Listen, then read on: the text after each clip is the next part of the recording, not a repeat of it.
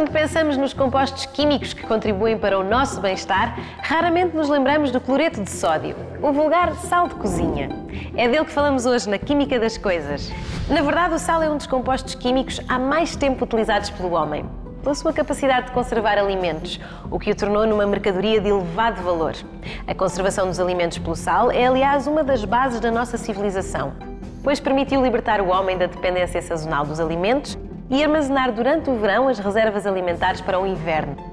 A adição de sal a um alimento desencadeia um processo de osmose, que faz com que a água passe de um ambiente com uma menor concentração de sal para um com maior concentração. Deste modo, o sal retira a água dos alimentos, inibindo o crescimento de micro-organismos.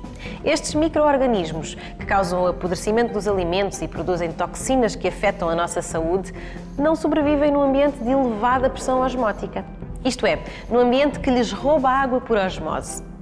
O cloreto de sódio é também um componente alimentar essencial no funcionamento do nosso organismo. A dissolução do sal origina íons sódio e íons cloreto, que estão presentes em todos os tecidos e fluidos do corpo humano, desempenhando funções muito diversificadas. Por exemplo, são essenciais para o equilíbrio osmótico entre fluidos celulares e extracelulares, garantem o equilíbrio entre iões positivos e negativos no organismo e têm um papel importantíssimo na transmissão de impulsos nervosos por todo o corpo. Consumido em excesso, o sal pode trazer-lhe complicações de saúde. Não ultrapasse a ingestão dos 6 gramas diários recomendados pela Organização Mundial de Saúde se quiser beneficiar da química do sal.